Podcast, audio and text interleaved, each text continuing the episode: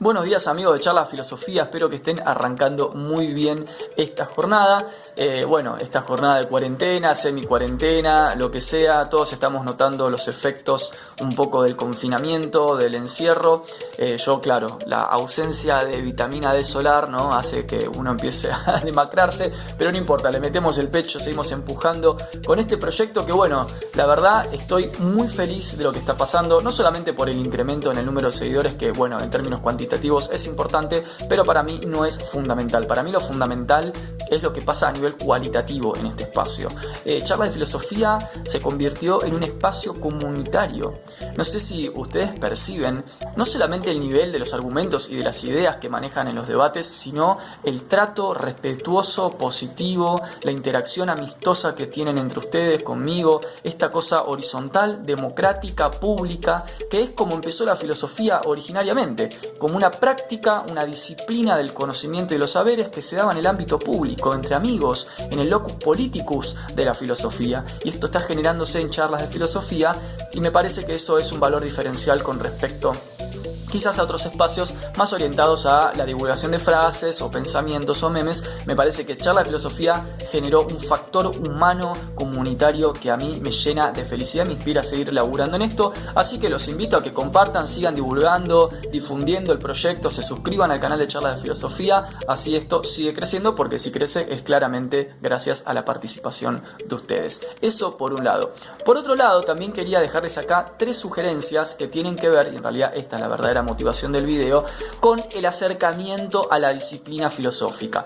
Tres sugerencias que se las dejo con base en la cantidad de mensajes e inbox que recibo, tanto en el Facebook de Charlas de Filosofía como en este Instagram, acerca de cómo acercarse a la filosofía de la mejor manera posible, más amistosa, eh, más aceitada, quizás no de una forma no tan hostil. Así que bueno, acaban tres sugerencias que para mí son tres eh, ejes importantes. Un poco los he aprendido tanto como estudiante y los las sigo aprendiendo y verificando como docente. Y sepan que ser docente es seguir siendo estudiante, es decir, en primera instancia tengan en cuenta que la filosofía es un estudio de por vida para el que se lo quiera tomar realmente, seriamente.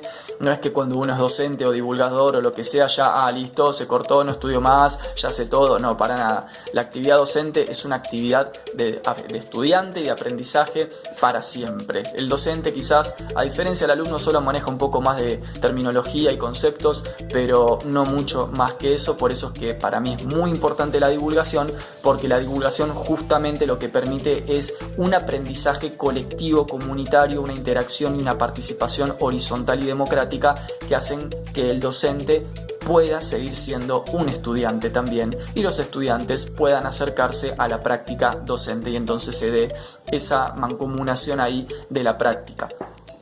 Dicho esto, mi primera sugerencia es la siguiente. Primera cuestión, no hay que tenerle miedo a la filosofía, si bien la filosofía es planteada como una disciplina a veces un poco mística, hermética, con ciertas dificultades y demás, lo cierto es que no hay que tenerle miedo, la disciplina filosófica eh, no es imposible, no es hermética, no es impermeable, es algo que está al alcance de todo el mundo, esto hay que decirlo. La filosofía está al alcance de todo el mundo. Tengan los estudios que tengan, no tengan estudios, vengan de donde vengan, no hace falta un background teórico eh, fundamental para acceder a la filosofía. Entonces, en primera instancia, está bueno desmitificar, eh, deselitizar la concepción que se tiene de la filosofía. Hay que decir que está al alcance de todo el mundo, no es imposible, pero tampoco hay que caer en el otro error de pensar que la filosofía es flasheo, opinología, es mi punto de vista de la cosa. No, porque es cierto que la disciplina filosófica es tan rigurosa, tan rígida y tan técnica como cualquier disciplina teórica. Es decir, la lectura de que la filosofía o la interpretación de que la filosofía es el arte de preguntar, la cuestión del arte de la crítica y buscar la eterna, esa es la lectura comercial posmoderna eh, que ciertos divulgadores han instalado de la filosofía. Lo cierto es que la filosofía es fundamentalmente todo lo contrario. La filosofía es respuestas positivas, respuestas unívocas, búsqueda de fundamentos, construcción de bases para el pensamiento que sean inamovibles, objetivas, universales, rígidas.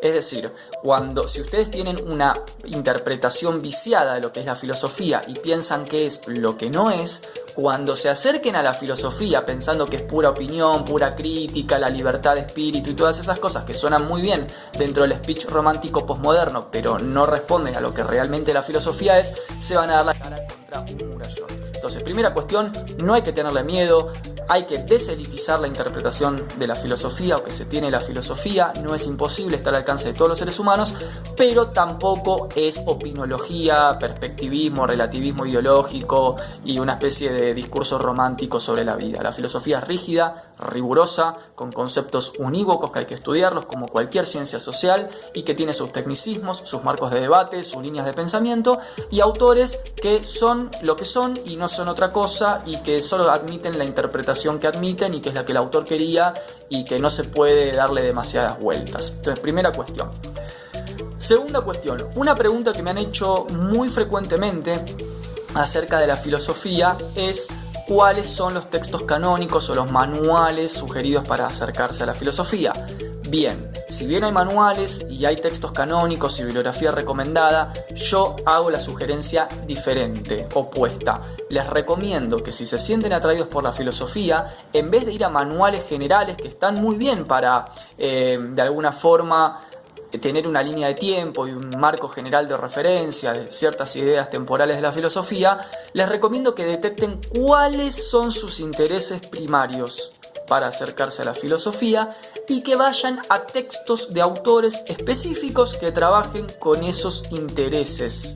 Quizás es un poco más dificultoso ingresar en autores específicos sin una lectura de manual, pero les puedo garantizar que en términos cualitativos es mucho más fructífero. Por ejemplo, si a mí me interesaría el existencialismo, ¿por qué tengo que sentarme a leer un manual y a revisitar todo el pensamiento filosófico de eh, la medievalidad o la epistemología o el positivismo lógico? Quiero leer existencialismo. Entonces voy y leo existencialismo y me rompo la cabeza leyendo existencialismo. Y una vez que esté en la singularidad de ese área temática, la misma lectura y la misma práctica filosófica me va a proyectar hacia otras líneas y ramas de la disciplina filosófica. Yo empecé filosofía estudiando, va, leyendo en realidad, de la nada, sin ninguna clase de, base previa, más allá del bien y del mal de Nietzsche, y así habló Zaratustra. O sea, dos textos de filosofía pura, que por supuesto, como no tenía conocimientos en ese momento formales, los entendí al 5%, pero me fue mil veces más ese 5% de leer a Nietzsche desde mis propios intereses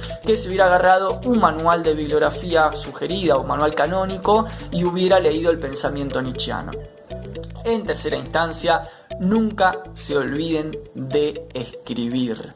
Es muy importante que mientras hacen la lectura y el estudio de la filosofía desde el lugar que quieran y que les guste, escriban ideas. Pongan esos flasheos, esos pensamientos que se le vienen a la cabeza, esas ideas que pasan volando y que les parecen que son interesantes, escríbanlas. Les puedo asegurar que en unos años van a poder armar un cuaderno propio con ideas muy importantes, muy interesantes y que van a reflejar lo que ustedes son, lo que ustedes piensan del mundo y además van a estar alimentadas y nutridas por sus estudios en la filosofía. Entonces van a poder tener su propia filosofía escrita, puesta materialmente en un papel y que incluso van a poder hacer algo mucho más importante todavía, que es compartirla con la comunidad. Y de eso se trata la filosofía, de compartir comunitariamente. Así que bueno, espero que les haya servido estos tres consejos. No le tengan miedo a la filosofía, pero tampoco piensen que es lo que no es.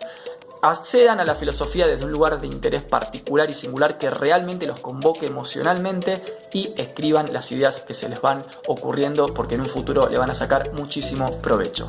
Bueno gente, es todo por ahora. Compartan el canal, suscríbanse, hagan lo que quieran. Les mando un abrazo y espero que estén muy bien.